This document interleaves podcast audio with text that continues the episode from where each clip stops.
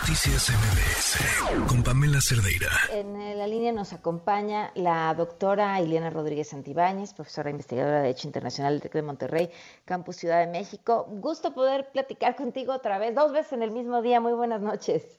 Sí, ¿qué tal? Es mi día de suerte. Un saludo a ti y a todo el auditorio. El nuestro, porque además este me parece que tienes este una explicación clarísima para entender qué es lo que está pasando en Perú. Muy bien, ¿por dónde quieres que comencemos? Eh, yo creo que desde que desde que llegó el hoy expresidente al poder, ¿no? Desde la llegada de Pedro Castillo, porque pues sí es muy importante este contexto de cómo de cómo llegó al poder eh, y, qué tipo de personaje era. Sí, bueno, eh, cómo llega esto es algo muy interesante porque Carrillo precisamente no no, Pedro Castillo no viene precisamente de una élite en el poder, ni mucho menos de, mm, de un abolengo tradicional dentro de su propio partido. Nace de las bases y de los municipios más rezagados de Perú y por eso es relevante también em, cómo es que él llega al poder.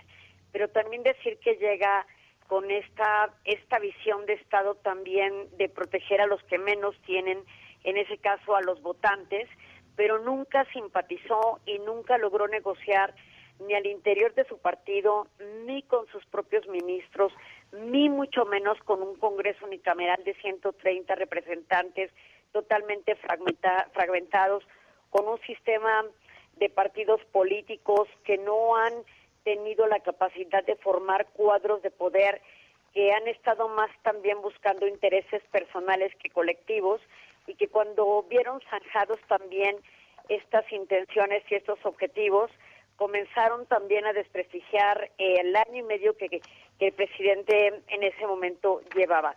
Em, esta fragmentación del Congreso unicameral llevó en varias ocasiones a intentar pasar una moción de desconfianza y luego también em, la posibilidad de generar con las diferentes imputaciones por corrupción y lavado de dinero, imputar quizás entonces una moción de vacancia que se concretó hasta el día de ayer cuando él mismo incurre en una en un autogolpe de estado em, prácticamente llamando a disolver al Congreso em, buscando también un toque de excepción o estado de sitio convocando una nueva una nueva constitución que tardaría nueve meses en crearse y mientras gobernaría mediante decretos de ley que él mismo estaría teniendo. Pero en las pocas horas en que esto se suscita, los ministros uno a uno lo van abandonando. El primero de ellos, su ministro de Defensa, y ya con ello entonces las Fuerzas Armadas eh, no, no acompañaron entonces al mandatario, al contrario, se sumaron al Congreso unicameral Em, así como también el Poder Judicial y otros órganos de gobierno, el Poder Ciudadano, por ejemplo, que también está arraigado en la Constitución del Perú. Entonces, se vio realmente abandonado em, por su propio partido incluso eh, y la sociedad en su conjunto. Así es que, ¿quiénes pierden? Bueno, pierden esos segmentos que votaron por él, uno de los últimos presidentes que más había durado en el cargo, año y medio. Hay que decir que la presidencia en Perú dura cinco pero en los últimos años han habido cambios tras cambios precisamente por esta división y fragmentación en el Congreso, donde constantemente, lejos de negociar con quien llega, eh, busca la destitución y por ello también no logran una continuidad muy clara en las políticas del propio gobierno, Pamela. Ahora, hablábamos en la mañana eh, y ahora hay mucha más información al respecto sobre la postura de México el mismo eh, presidente no salió a decir que, que, sí, que había dado la instrucción de que fuera recibido. Un título bastante interesante y, algo vergonzoso, porque ayer cuando precisamente se le pregunta... habría que sumar a la lista un montón de cosas, pero sí, sobre todo en temas de relaciones exteriores.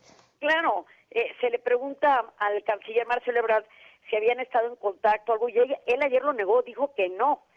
Y hoy en la mañana, por supuesto, sale el mandatario mexicano y dice, no, o sea, yo sí recibí una llamada donde mm, el expresidente nos pidió el asilo, yo hablé con el canciller para que contactara al embajador en Perú y se preparara todo para poder darle el asilo, ¿no? Entonces, claro que México sabía que estaba ocurriendo esto, el mandatario mexicano dijo, seguramente tenía intervenido el teléfono, pero también era lógico saber que em, el, expresidente correría a refugiarse en la Embajada de México, dado el apoyo que también se le concedió a Evo Morales en el pasado.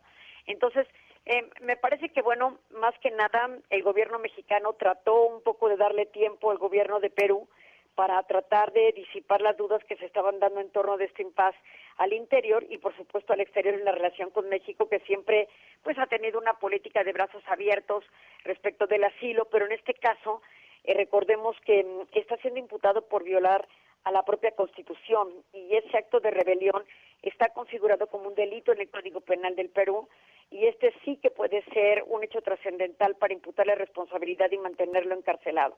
Eh, las posibilidades de que México, independientemente de que le dé asilo, se susciten son son muy improbables porque finalmente eh, ¿por qué habría Perú de entregar a alguien que ha dado un golpe a la Constitución? Entonces eso es improbable. Que lo devuelvan, que lo den a México, lo veo improbable. Sí, sí, claro. Y ahora sí, como dirías, bueno, pues un poco vergonzoso la, la forma en la que terminas, pero no sería la primera ni la última, ¿verdad? Este, porque hay, ah, hay, hay además, o sea, donde está esta carga ideológica o esta afinidad del mismo presidente Andrés Manuel López Obrador con, con, el expresidente Castillo y, y, la forma en la que, eh, ¿qué sería? Pues en el tuit de ayer, ¿no? Se, se, se intenta reflejar o proyectar en la situación de Perú que creo que además es muy distinta, muy distinto a lo que se vive en el país. Sí, sin duda. Eh, simplemente comenzando por la historia reciente del propio Perú, de la década de los noventas hasta tener una constitución del 93, pero finalmente que nace el fujimorismo de un presidente que está en este momento encarcelado. Entonces, sí, sin duda, eh, hay serias diferencias, inclusive, por ejemplo, en el tema del racismo, yo sé que este discurso se ha avivado recientemente, pero, pero me refiero al racismo acendrado desde la conquista, eh, que nosotros de alguna manera crecimos y evolucionamos de una manera mucho más avanzada que el pueblo peruano, que en este momento sí, por supuesto, tiene una lucha importante en términos de racismo. Entonces, sí me parece que el mandatario mexicano busca una línea de identificación, eh, primero pensando en la izquierda, que yo siempre he considerado que el mandatario mexicano pues realmente no es de izquierda, ¿no? Es un presidente demócrata que maneja programas sociales para ciertos segmentos de la población, pero eso no lo convierte en un presidente eh, realmente de izquierda, el, que tenga un programa con intenciones de, de abatir la pobreza, lo hace un presidente que es de corte demócrata, pero no necesariamente alguien que se diga que es de izquierda, no 100%. Pero bueno, más allá de ello, evidentemente él sí se identifica, Andrés Manuel, con todos los movimientos de esa naturaleza que están tratando de buscar cómo precisamente mm, sacar del rezago a las clases sociales eh, en esta lucha de clases más pobres.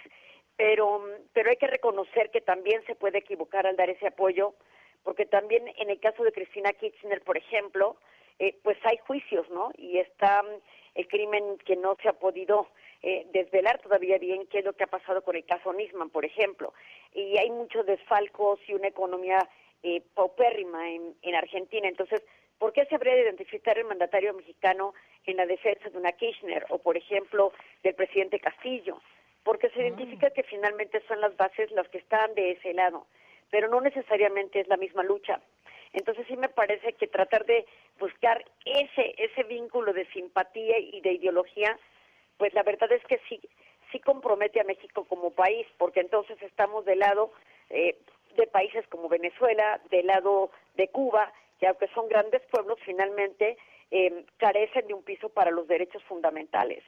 Y entonces eso es preocupante, porque ¿por qué habíamos de estar del lado de países donde no se respetan los derechos humanos, donde no hay un, un Estado de Derecho, un Estado constitucional de derecho, donde los órganos jurisdiccionales tengan esta validez para poder impartir justicia? ¿O por qué no hay un diálogo más afín con, con incluso la oposición y, y el partido oficialista en un congreso? O sea, ¿por qué no buscar diálogo? ¿Por qué no buscar negociaciones que sirvan para toda la sociedad y no para ciertos grupos? Eh, ¿Por qué no buscar políticas más equitativas y distributivas? Eh, sí, siempre repito, sí, tratando de sacar a los que menos tienen hacia adelante. Yo sí comparto esa visión de Estado, pero también hay que ver cómo, sin lesionar los intereses de los que también por, por décadas genuina y honestamente han luchado. Entonces sí creo que el mandatario mexicano también busca causas que, puedan llevarlo em, a serias críticas, porque finalmente respecto al presidente de Perú, pues está ahí, eh, todos lo vimos, cuando hace esta conferencia y anuncia esta disolución del Congreso, ese toque de queda, esa nueva constitución sin consultar a los órganos, eh, al órgano legislativo ni al judicial, y, y, finalmente, bueno, ya está la flagrancia violación a la, a la Constitución, eh, y, y habla de que no es correcto juzgar a los a los exmandatarios o a los presidentes, pero nosotros tenemos dos denuncias en la Corte Penal Internacional en contra del exmandatario Calderón y el exmandatario Peña Nieto, ¿no? Entonces, yo creo que eh, cualquier persona que transgreda la ley tiene que estar sujeta a un juicio, no solamente el juicio de la historia, sino el juicio frente a la ley y los jueces. Claro. Pues muchísimas gracias, de verdad, por habernos acompañado, por este interesante análisis y por ayudarnos a entender lo que está pasando allá y lo que tiene que ver también con lo que está pasando aquí. Muchísimas gracias. Hasta pronto, Pamela, y felicitaciones por tu carrera. Siempre muy no, hombre, admirada. A ti, les decía al equipo, ¿a poco no es una crack la doctora desde, desde la tarde que, le, que pedíamos buscarte para, para hablar de este muy tema? Amable. Muchísimas gracias. Que tengan buena noche, chao. Buenas noches. Noticias MBS